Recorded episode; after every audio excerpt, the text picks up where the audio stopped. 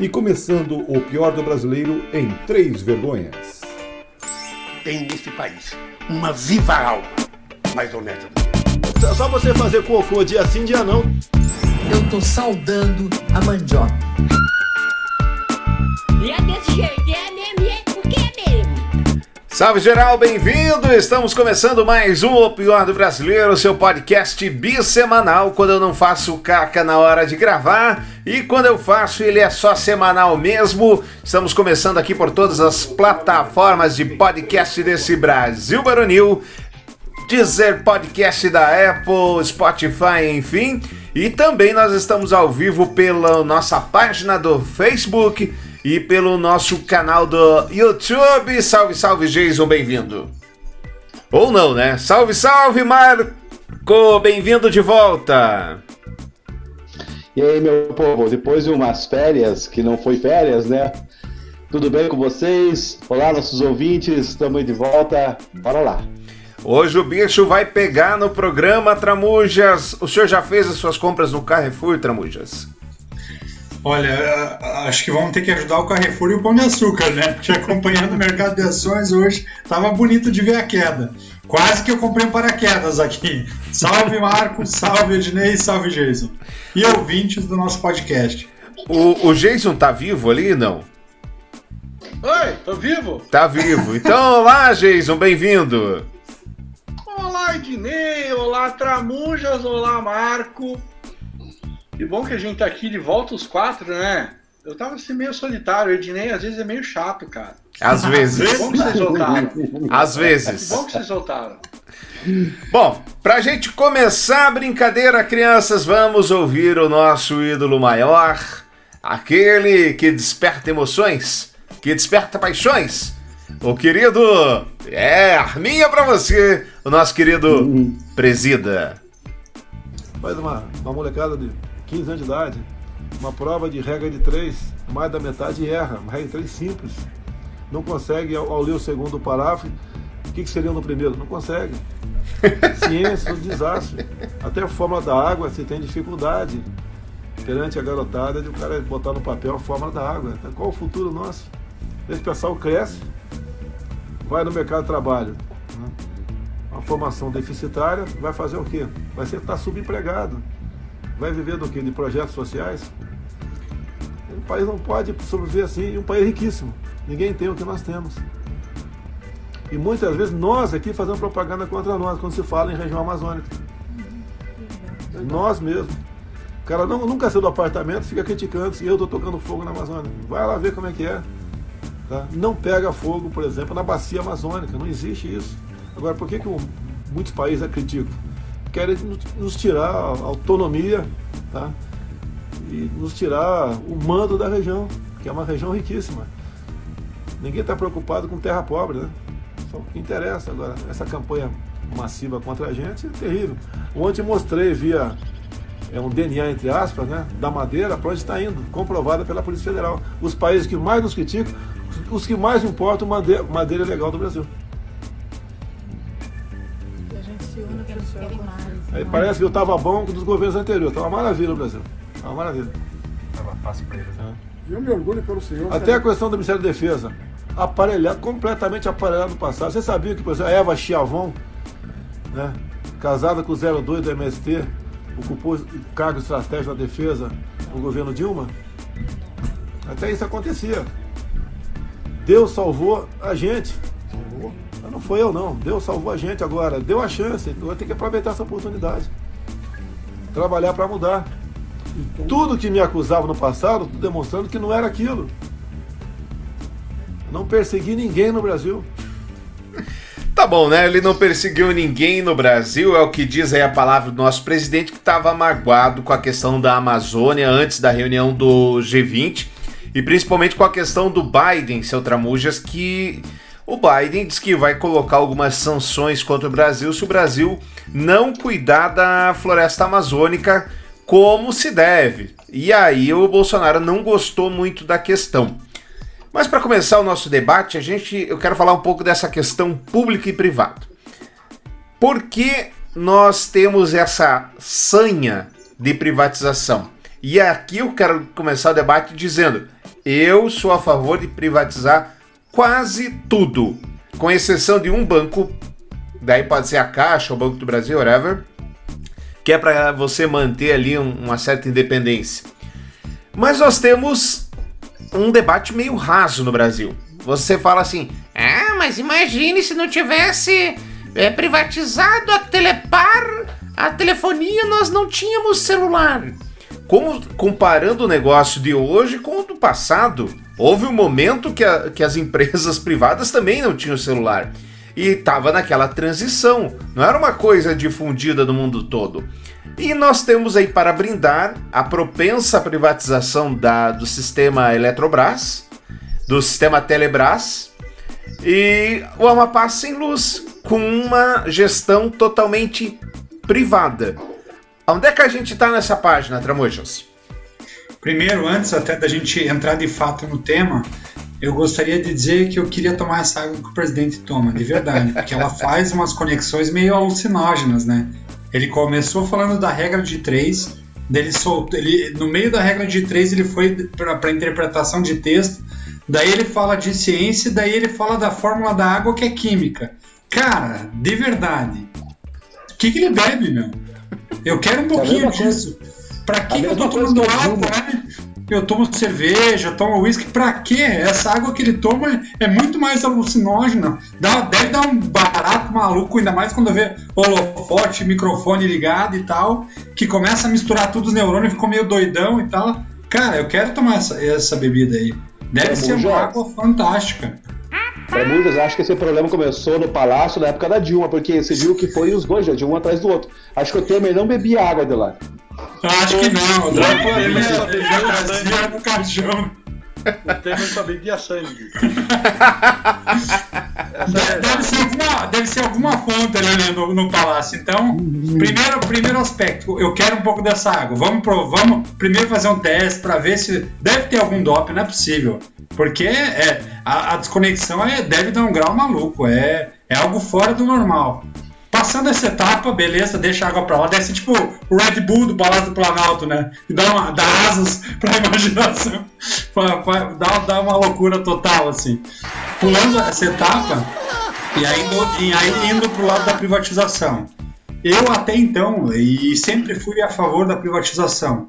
Porém, quanto mais eu conheço o empresariado brasileiro, e aí vou ser bem polêmico, mais eu desacredito no formato de privatização. Por quê? Se a gente pega as rodovias do Brasil que foram privatizadas, boa parte delas é recapeamento, a estrada já existia. É, poucas delas foram extensão de áreas, e quando tem extensão de áreas, são extensões pequenas, mas uma que eu conheço bem, que é Eco Rodovias, que é aqui no Paraná, tinha um período do ano que ela arrecadava bilhão e investia de, de 250 a, a 500 milhões ano. Ou seja, arrecada-se muito mais, explora-se muito mais e faz um movimento muito mais no, no- na questão do retorno sobre investimento do que de fato o investimento propriamente dito. E aí você olha vários cenários assim. Por que, que não existe trem-bala no Brasil ainda? Porque se o Estado não fizer um investimento grande, que é da infraestrutura que o investidor, pessoa física ou o, o investidor, o- os, os CNPJs brasileiros não fazem, eles querem pegar algo pronto e fazer a gestão de algo o investimento maior já foi feito. E aí o Dinei falou da, da, da Telepar, e você pode pegar todas as companhias de saneamento também que tem uma vertente, to- todas elas. Quando ele tem um processo de privatização, o conceito é muito maior de tirar o máximo que você puder, investir o mínimo que você puder. E o que aconteceu lá no Amapá é só uma vertente, só um exemplo do como é a cabeça do nosso empresário. Então essa é a virada. Fala-se muito do investimento nos Correios. Ok, da, da privatização dos Correios. Será que uma empresa privada vai manter as rotas que dão prejuízo ou será que ele vai querer otimizar e ganhar dinheiro onde o retorno é mais garantido? Fazendo um adendo, aéreas, É a Tramujas. mesma coisa.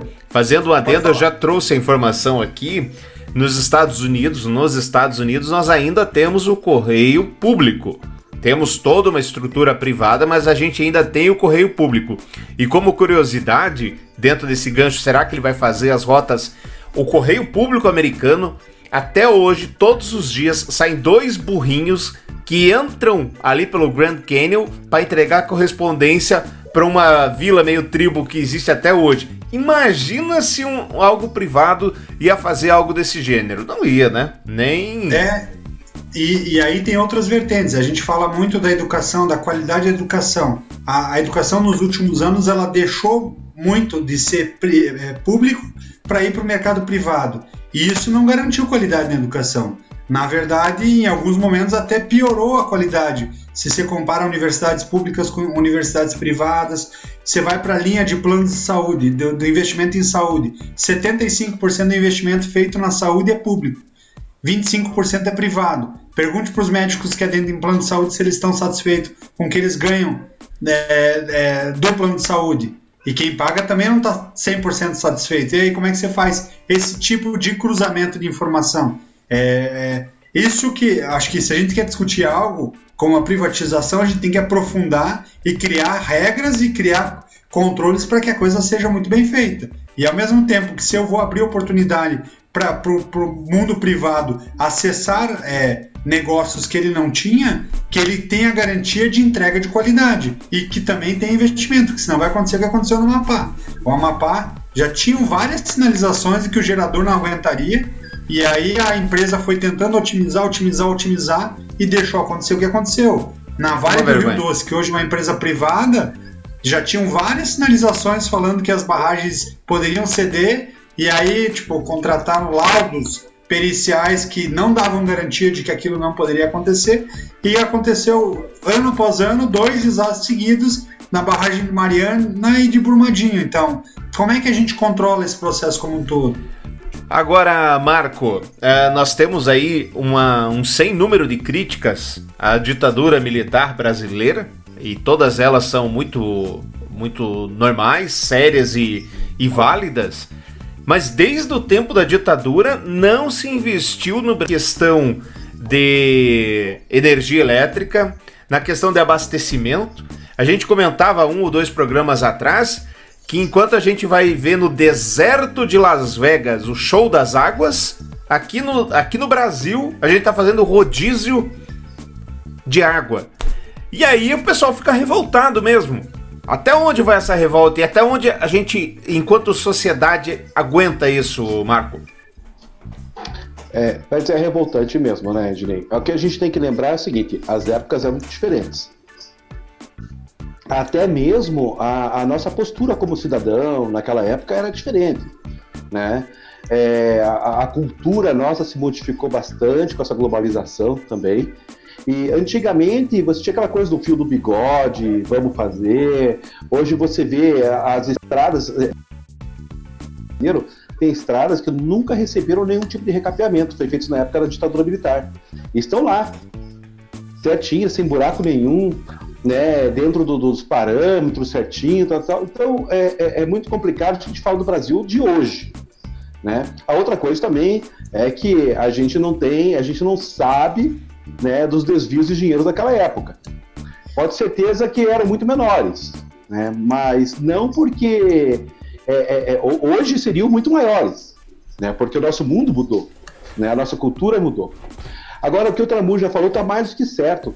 E assim, outro problema que eu vejo é o lobby, certo? Ah, é, aliado à, à impunidade. Então hoje você tem as empresas que são multadas, mas não são cobradas, né? Multou, mas não pagou, não precisa. E outra coisa é o lobby. Opa, o que, que tem para mim aí? Ah, se você fizer passar lá no Congresso lá para privatizar não sei o quê, você tem tanto. Opa, vamos lutar por isso daí então para privatizar. Aí quando chega na hora de privatizar, abre-se lá a, a, a, o, o, o, como vai ser o documento de privatização, quais são as exigências, e daí, não, o que, que você tem que os outros não têm? Ah, eu tenho uma tia que serve cafezinho que só tem três dentes. Daí, tipo assim, olha, então você tem isso, isso, isso, isso, e uma tia que serve cafezinho com três dentes. Ah, só esse que tem, então pronto, beleza. Né? E é mais ou menos assim que o Brasil funciona, né? Nesse sempre do jeitinho. Agora, Jason, o começo, as pessoas se perguntam como Evo Morales na Bolívia chegou ao poder. Que fenômeno foi esse? Né? Começou com uma privatização, uma privatização espúria e ridícula a privatização da água. Privatizou-se a água na Bolívia. E aí, tudo bem, vai privatizar, vai fornecer ali o serviço de água e esgoto, até que a empresa vencedora começou um processo para multar todos aqueles que fizessem, que pegassem água da chuva. Parece ridículo isso, parece é, é, filme de ficção científica, mas não é. E aí a população se revoltou, foi às ruas, viram que a coisa não estava bem assim. Deu ruim. Aqui no Brasil, a gente tá há quase três semanas com uma capital sem, sem luz, que é a capital do Amapá, Macapá. As cidades vizinhas sem luz. Não conseguimos fazer uma eleição. Tivemos que transferir a eleição porque não tinha luz. E o nosso. Não, pre- Ednei, e que convenhamos, né? Hum. Dentro de todos os cenários, hospital sem luz, é, as cidades de fato sem luz, a eleição, convenhamos que era, é- era o menor dos males. A única diferença é que a eleição tinha o interesse de quem quer se perpetuar no poder, mas é, de fato, o que, que uma eleição carrega para uma sociedade além da, da troca do poder? Se você não poderia prorrogar, agora um hospital sem luz, uma usina sem luz, uma fábrica de alimentos sem luz, é muito mais nocivo do que uma postergar uma eleição. Ou, mas ah, o exemplo que você cita é muito claro, até porque para muitos juristas esse foi o, o motivo fim né, do, do- da per- perplexidade, quando não deveria ser. E aí, Jason, a gente tem que se perguntar. O Marco citou ali que a gente não sabia da corrupção no período militar. O que é corrupção? Né? O que é corrupção? Corrupção é você roubar somente o dinheiro para um fim e colocar para outro fim? Ou corrupção é você deixar no meio de uma pandemia gastar com 7 milhões e meio de testes PCR da Covid e fazer com que eles estraguem nos laboratórios.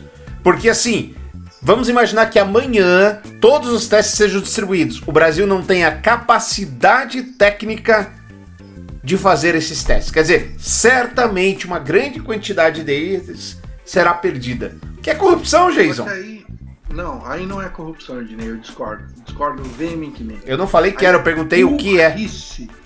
É, mas não é, isso aí não é corrupção. Isso é burrice.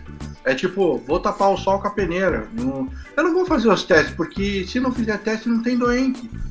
Tipo, é um, é um raciocínio. é um raciocínio bem, bem de. Dis, dis, dis, di- dis- nossa, ele tá, tá, tá, tá difícil. Mas é um raciocínio imbecil. Tipo, não vou fazer teste, não tem doente. Pronto. Mas, Aí mas Jason? Vai, Mas, Marco. Jason, você tem que lembrar o seguinte: se esses testes foram é, deliberadamente, propositalmente, é, deixados lá de lado por um motivo político para eles se perpetuar no poder, é corrupção. Pode ser, pode ser, mas eu acho que eu, eu ainda voto que é burrice. Eu ainda voto que é, que é, é uma canalice sem tamanho.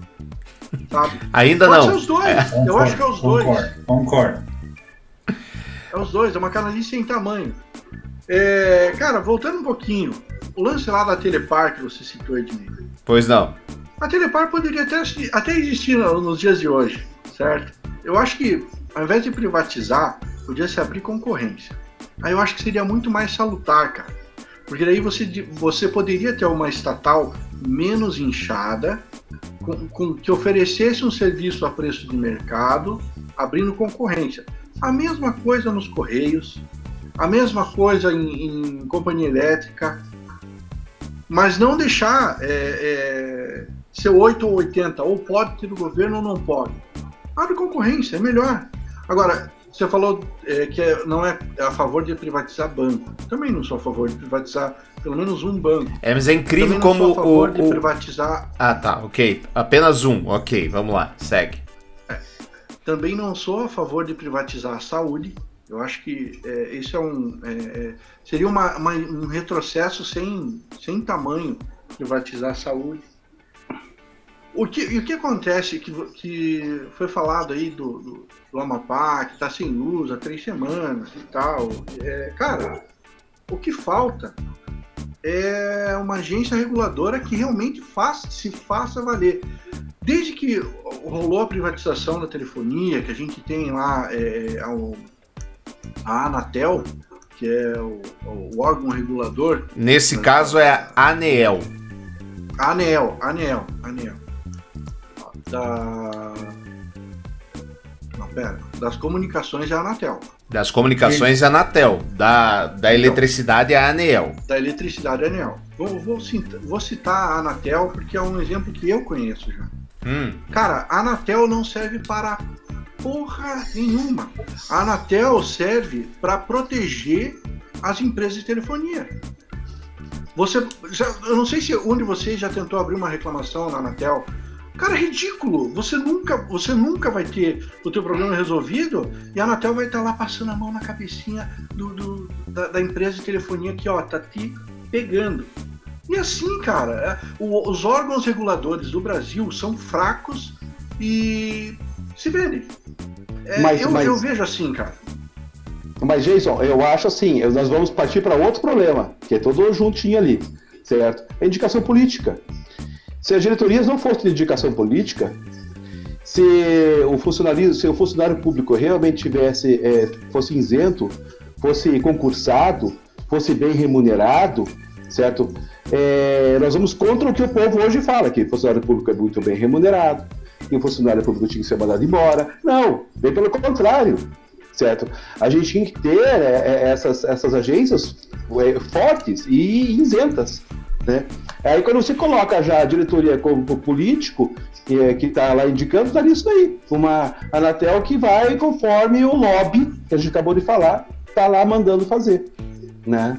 A outra coisa que você falou dos bancos, eu acho que tinha que ser privatizado dois bancos, privatizado não, tinha que continuar sendo estatal dois bancos mesmo, mas o que tem que fazer o contrário. O mesmo exemplo que o Tramujas deu da- da- da- das companhias aéreas. Tinha que abrir o mercado. Né? E não ficar colocando esse monte de barreira para que o, o pessoal do fórum viesse aqui para dentro. Então tipo, você tem que abrir o mercado. Mas sim, deixa estatal algumas ali para você poder ter, a, em vez de você taxar, de você chegar lá e, e colocar, é, é, é, é, é, taxar não, de você colocar o preço fixo e não, pelo menos você tem ali a, a parte privatizada, como a Caixa Econômica fez, com os juros para habitação, fazer os outros bancos descerem juros também. Então, ela tipo puxa, assim, né? ela vira um coelho do É, mercado. Ela- é o coelho da corrida. É ela que, que faz o caminho que deveria ser seguido até para fazer com que o mercado pressione os- o setor privado para se Mas movimentar. esse não é um Porque projeto. fala- Mas esse não é um projeto que deu Não. errado da Dilma, Mas- inclusive? Mas aí nós voltamos para ao contrário do que nós estamos falando. Nós temos que ter estatais fortes para bater de frente com o mercado e para fazer a diferença. Pra poder concorrer. Cara, você vê como é simples? Não não é difícil, cara. Mas não, é. difícil. Mas Só é que, assim, tipo, a gente tá falhando. ganância. É importante a gente bo- é, é, salientar que nós estamos falhando como sociedade em geral, é, ou pelo silêncio ou pela grita, pela grita inútil. A caixa, você tá. Agora você fala aí, Jason. Ah, mas tem que saber competir. E aí eu quero que o Tramujas me explique.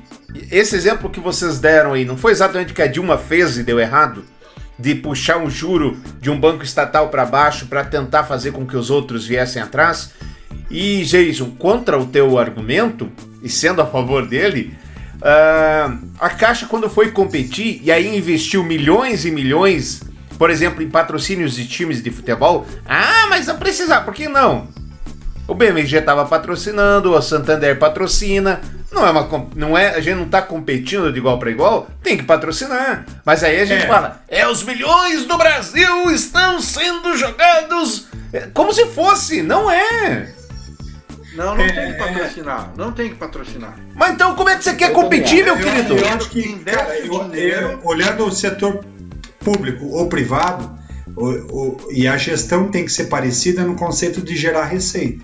Então, olhando Caixa Econômica, se vai patrocinar time ou não time, beleza. Se der lucro, ok. Se der prejuízo, tá errado. Claro. Então, é, esse é o olhar que eu acho que a gestão pública deveria trabalhar. Em muitos casos, até quando a gente olha a própria questão do, do, do governo Bolsonaro, quando ele escolheu os presidentes dos bancos e tal, e que ele fez algumas mexidas que foram interessantes porque ele buscou pessoas de mercado, então colocou na caixa um cara que era do mercado, colocou no Banco do Brasil, no primeiro momento, um cara do mercado, justamente para fazer esse filtro de acesso e corte.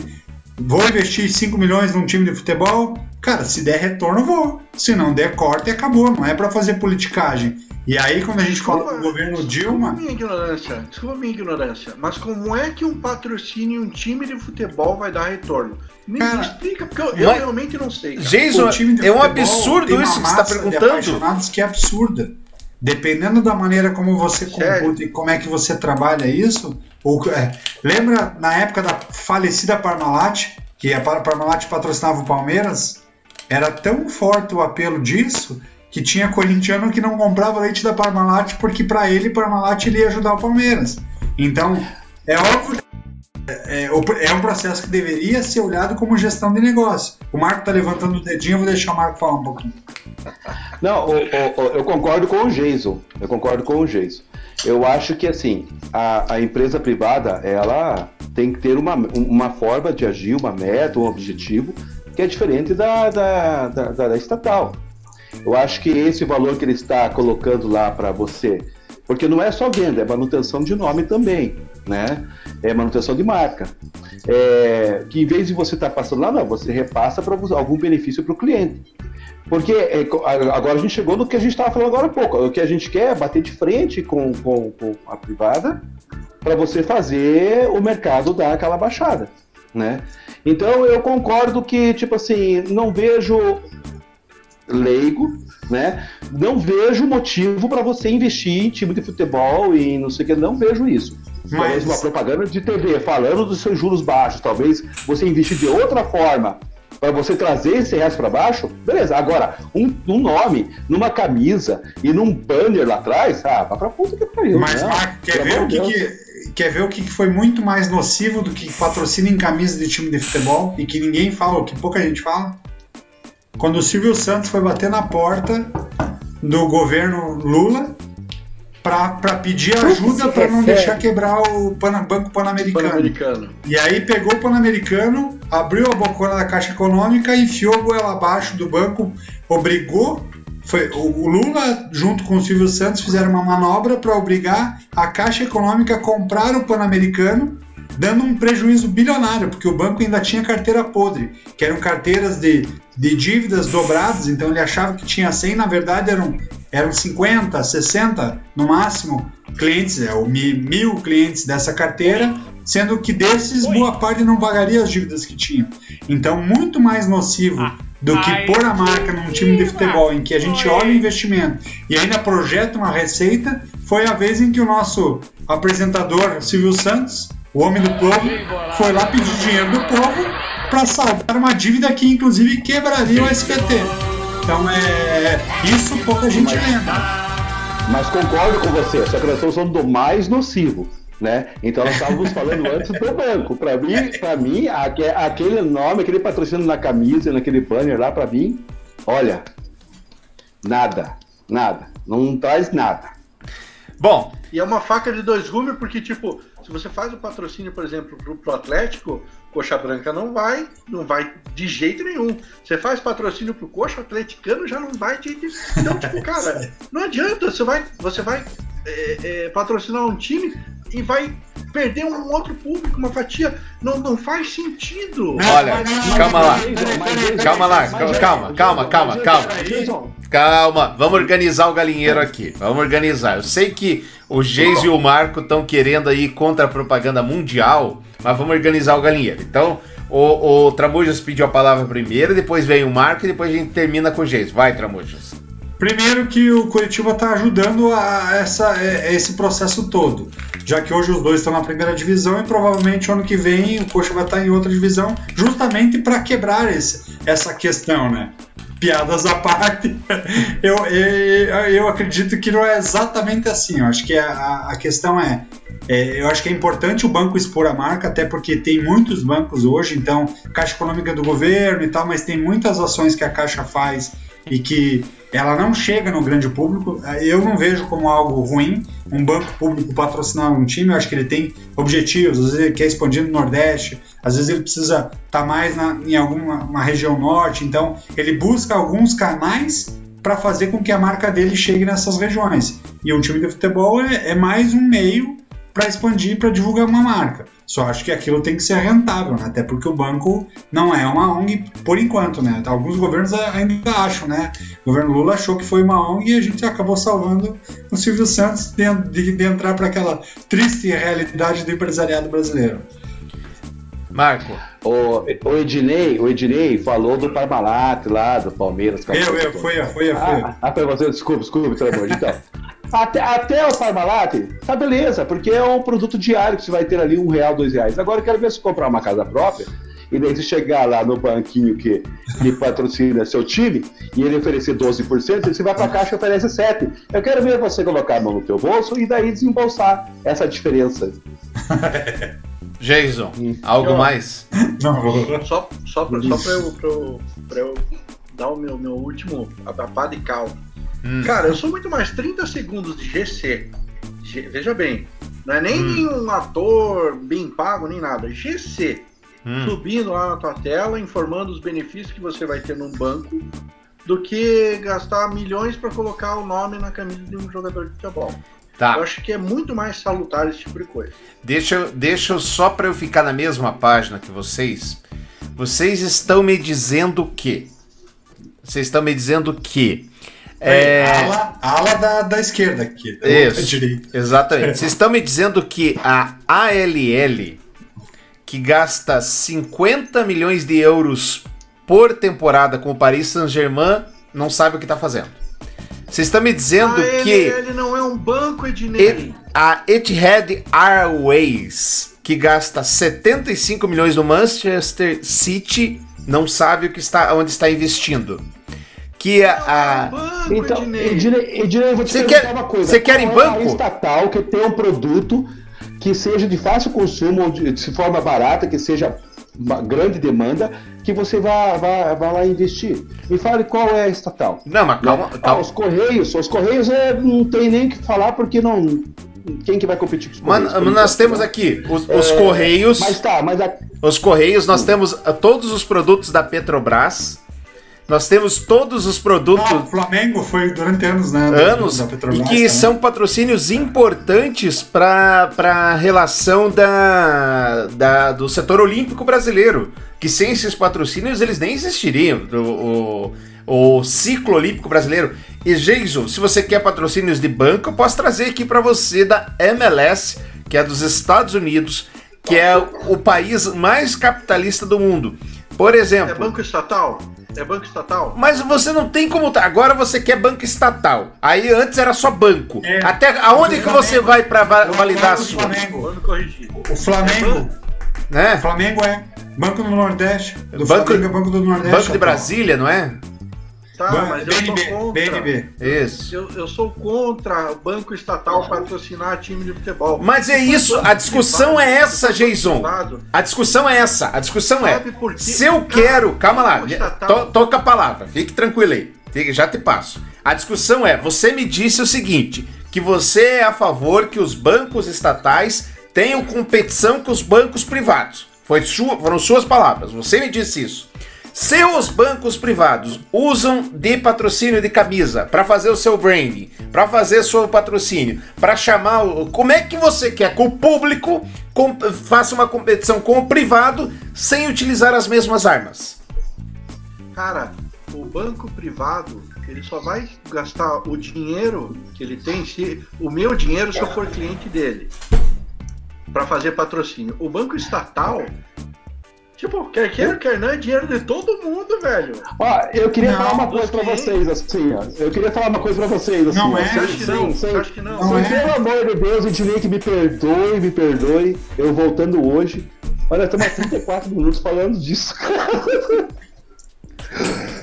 é, muito bem. Perdão, perdão. Vamos terminar essa primeira parte do, do podcast, então. Nosso, nosso programa de terça. É, Jason, acho que você perdeu, mas é minha opinião. Vamos deixar que. Pela primeira. Então, vamos fazer assim: semana que vem eu vou ler comentários aqui. Eu nunca leio esses, esses comentários aqui, que é, é cada palhaçada que chega aqui, meu Deus. Semana que vem eu vou ler. Se você acha que Jason tem razão, mande seu e-mail. Se acha que eu tenho razão, mande seu e-mail pra gente, que é o pior do brasileiro podcast, arroba gmail.com. Vamos lá, vamos seguir, vamos Gente, seguir. Vou mandar e-mail pra você, gente. Eu vou mandar e-mail pra você. Vamos seguir para a segunda parte do nosso programa. Tchau.